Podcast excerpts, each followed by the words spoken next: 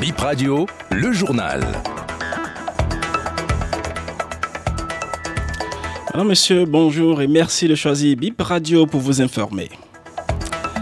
Les produits locaux à l'honneur, le mois du consommant local s'ouvre demain à Cotonou et pour cette euh, quatrième édition, des foires sont prévues dans plusieurs départements du pays.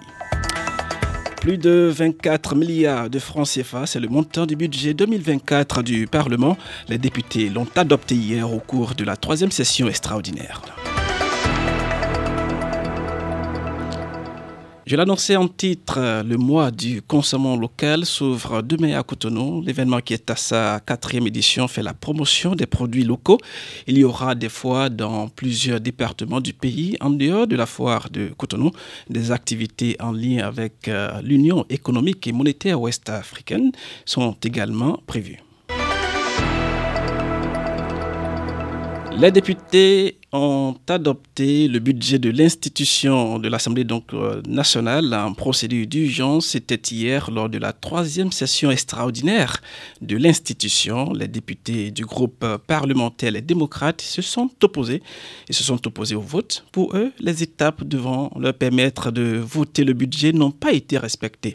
On écoute Abibou Urukobu, il est député du parti Les démocrates. Il est dit simplement que nous avons voté le budget de l'Assemblée nationale en procédure d'urgence.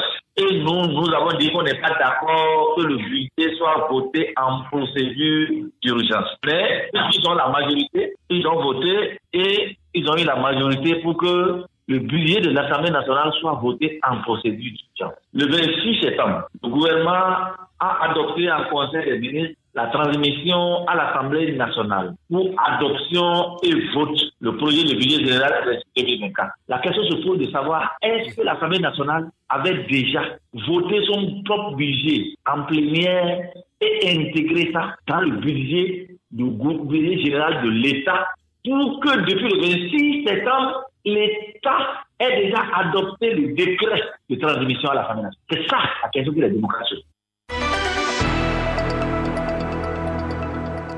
Décentralisation dans cette édition. Jean de Dieu Koudjo, secrétaire exécutif de la commune des Aguégués, retourne dans ses fonctions.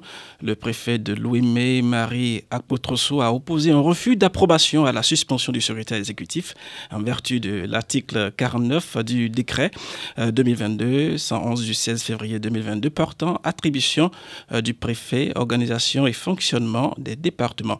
Selon nos sources, aucune disposition de la loi portant code de l'administration en, République du Bénin ne prévoit la suspension du secrétaire exécutif par le Conseil de supervision.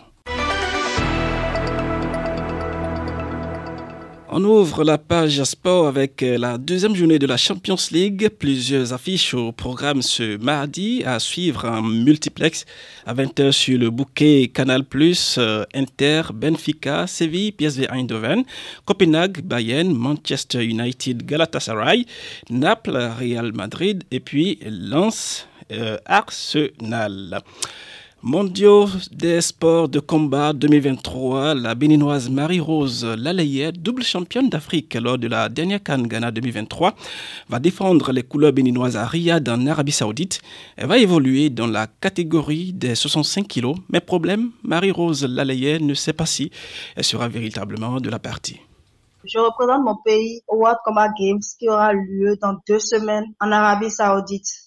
Concernant les préparatifs, je peux dire que je suis prête pour représenter mon pays, mais que nous n'avons pas l'accompagnement nécessaire, l'accompagnement financier pour pouvoir rendre possible ce voyage. Jusqu'à présent, on n'a aucun accompagnement financier. On n'a même pas un centime pour pouvoir dire que, ben ouais, tel athlète ira représenter son pays au World Combat Games dans deux semaines c'est le voyage qui pose vraiment le souci. Et sans le financement, il n'y aura pas de voyage. Du coup, j'exhorte vraiment le gouvernement, le ministère des Sports, tout le ministère à vraiment rendre possible ce voyage. Devant ce micro, Ibrahim Rounam, BIP Info 13h, Stop et fin.